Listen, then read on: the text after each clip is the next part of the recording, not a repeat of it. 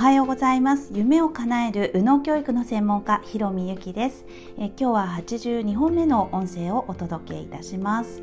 え今ねちょっとあの朝の情報番組をあのテレビで見ていたんですけれども不機ハラというね不機嫌ハラスメントっていう言葉が今 SNS 上で流行っているということを聞きました。まあ、このね、えー、私たちの心にある不機嫌とかねなんかこうイライラするみたいな、まあ、そんなところについて、えー、皆さんはどんなふうに思っているかということとともに、えー、私の考えというかね、え夢かなうので、え捉えている、えそのね、え感情の使い方っていうのをちょっとお伝えしたいなと思います。えー、そうですね。まあ相手が不機嫌である。それで、えー、自分に何か影響がある。あの、ね、機嫌が悪い人を見てちょっと怖いなと思ったり、えー、なんかこっちもあの萎縮したりとか、まあ、いろいろあると思います。で、えー、このね相手が不機嫌であることに対して、え、自分はこうしてほしい。昔は優しかったのにとかね、えー、旦那さんだったりするといろんな、えー、ものをこう自分のね思考で、えー、くっつけて、えー、いろんな風に考えて悲観的になったりする悲観的な捉え方をしたりするということがあのあって、えー、皆さんねこの寂しいっていうのをいろんな表現をされると思うんですよね。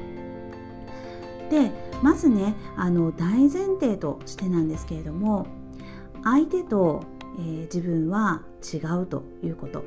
そして相手には相手なりの言い分がある。そして、えー、自分には自分なりの言い分があるという。ここですね、えー、これをあのしっかり分けるということを私のこの夢かなうののセッションではやっています、えー、言葉で言うとね非常に簡単でシンプルなんですけれども私たち大体人間関係で悩んでいる時は、え、このねいろんな思考を使って、え、自分で捉え方っていうのをあのなていうかなこう複雑にしているケースっていうのがほとんどです。相手の立場になりきるこれね、えー、結構あの難しいです。で私が今言ってるねその相手の、えー、立場になりきるっていうのは本当にね頭で考えるのではなく本当にその人になりきるです。言葉の言う通りですね、えー、自分がその立場だったらどんな風に感じるんだろう。心でどんな風な、感じ方をするんだろうっていうところまで、えー、感じきる、えー、その人がイライラしているのであれば自分もイライラするぐらいにですね、えー、本当に、その立場になりきる。まあ、これができるとですね本当に、えー、自分で、えー、思考しているあの捉え方が、えー、ちょっと歪んでいるっていうことがあのほぼほぼなくなってきます。これがあるとですねそして、え相手と自分は別の生き物であるということを本当にね、えー、感覚的にあの身につけられるとですね当にあの人間関係に悩まなくなるという、えー、私のねビフォーアフターがありますね。まあ、今までは、えー、正直えー、本当にね、えー、人にこうされたとかこんな扱いを受けたとか、えー、そういうことに、えー、いろいろこう悲観的になったりですとかまたは、えー、悲観的な自分っていうのを見ないようにして、えー、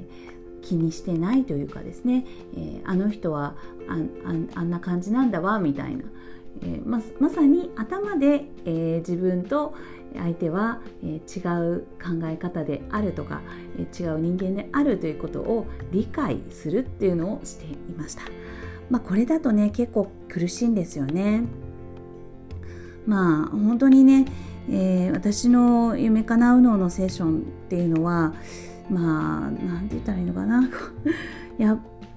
本当やっていただきたいっていう感じなんですよね。でまああの私もねそんな数多くのねセッションとあの比較しているわけではないのでまあ正直わからないところはあるんですけれどもやっぱりねその第三者からのあの目線で、えー、なんだろうなその感情を扱うということをするとね少なからず自分ではない目線が見えたりですとか、えー、自分の思い込みであるっていうことに気づけたりするんですよね。えー、まあ、これが一番大きいのかなと思います。まあ、あとはね、え、そのセッションを受ける時のあの方との、まあ、相性というか、えその人を全面的にオープンな気持ちで、えー、自分が話せるということも結構大事な要素になってくるかなと思うんですよね。えー、なので、えー、セッションはね本当に私も一人ではできないし、えそのクライアントさんと一緒に共にね、え作り上げていくという感じで、え過ごしています。だからね本当にクライアントさんとはめちゃくちゃ仲良くなって、え本当に一緒にその出来事をあのなんていうかなこう味わっている、えー、そこを体験しているっていうような感覚でいます。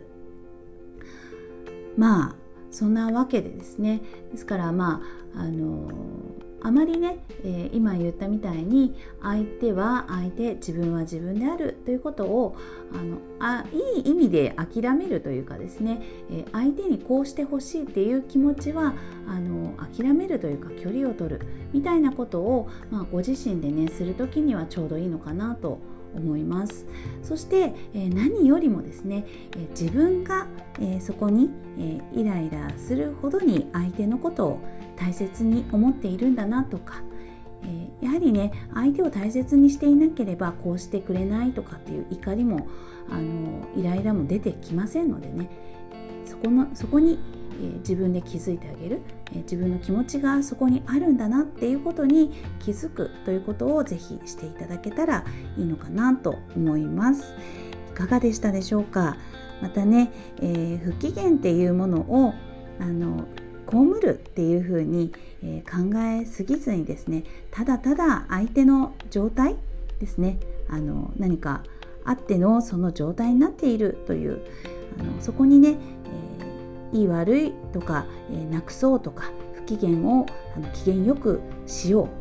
う、ね、不機嫌をなくそうとかっていうんじゃなくね、えー、ただただあのその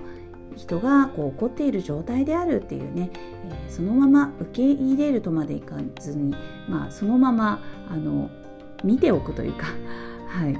えー、そそこのねあの需要とまでいかなくてもただただあのいい悪いでジャッジしないっていう観点を持つだけでもあのこちら側のね、えー、気持ちっていうのは変わるのかなと思います。はい、えー、今日もねいい天気ですね。素敵な一日をお送りください。今日も最後まで聞いていただきましてありがとうございました。ひろみゆきでした。